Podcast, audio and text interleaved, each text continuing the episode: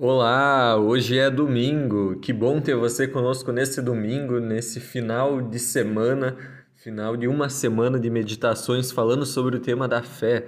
E quero aproveitar já esse início de meditação para convidar você a acompanhar o nosso culto dessa noite, 19 horas, no YouTube ou também presencialmente. Nos alegramos se você puder estar conosco na Melk também.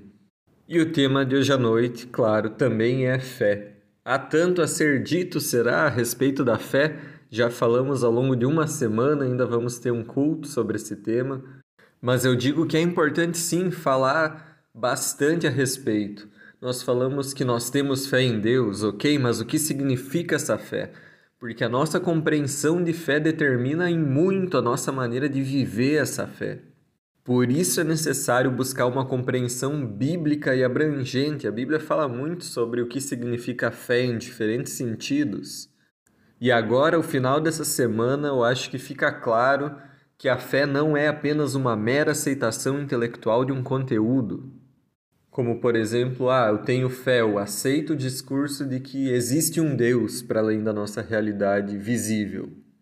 Nós temos tantos cristãos nominais que se dizem cristãos, mas que não são seguidores de Cristo e se limitam a isso porque eles acreditam que ter fé é apenas aceitar que há um Deus. Ou ainda há essa ideia de que ter fé é ter pensamento positivo, é crer que as coisas vão dar certo. Quantas pessoas vivem a fé dessa maneira porque elas acham que a fé se limita a isso? A fé tem, sim, em primeiro lugar, esse aspecto de convicção, de confissão, de aceitação, testemunho, um conteúdo no qual eu creio. O Evangelho é uma notícia, o Evangelho é um conteúdo.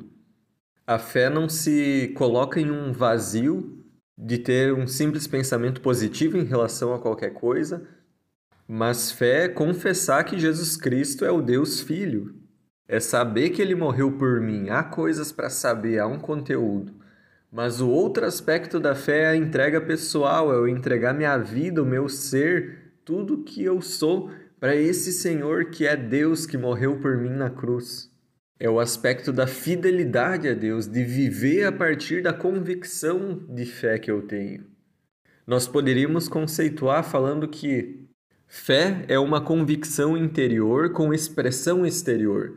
A fé tem uma expressão corporal, existencial, externa ela não é, não pode ser imperceptível para as pessoas que nos observam.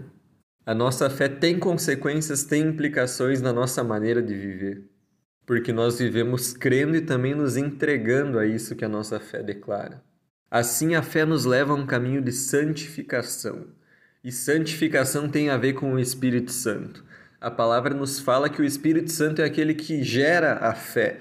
Se nós cremos, se nós aceitamos verdadeiramente, essa boa notícia do Evangelho de que Jesus é o Filho de Deus que morreu por nós, isso é porque o Espírito Santo nos convence.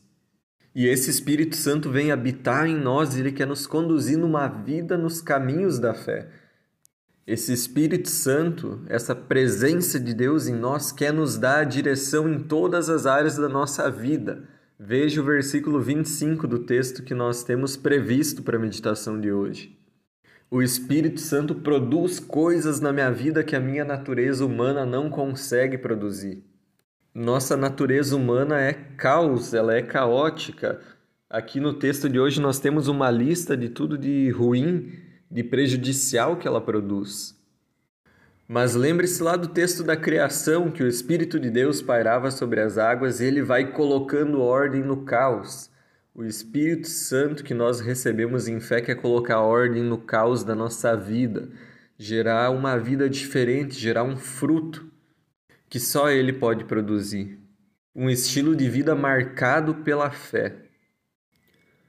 Amor, alegria, paz, paciência, amabilidade, bondade, fidelidade, mansidão, domínio próprio.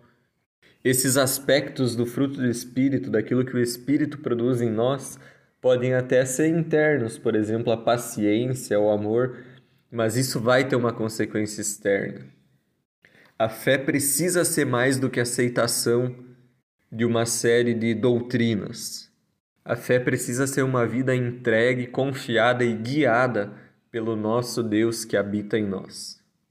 Como está a tua caminhada de crescimento espiritual, a tua caminhada de santificação? Ora a Deus, pede para Ele guiar todas as coisas na tua vida e também entrega a Ele todas as áreas da tua vida.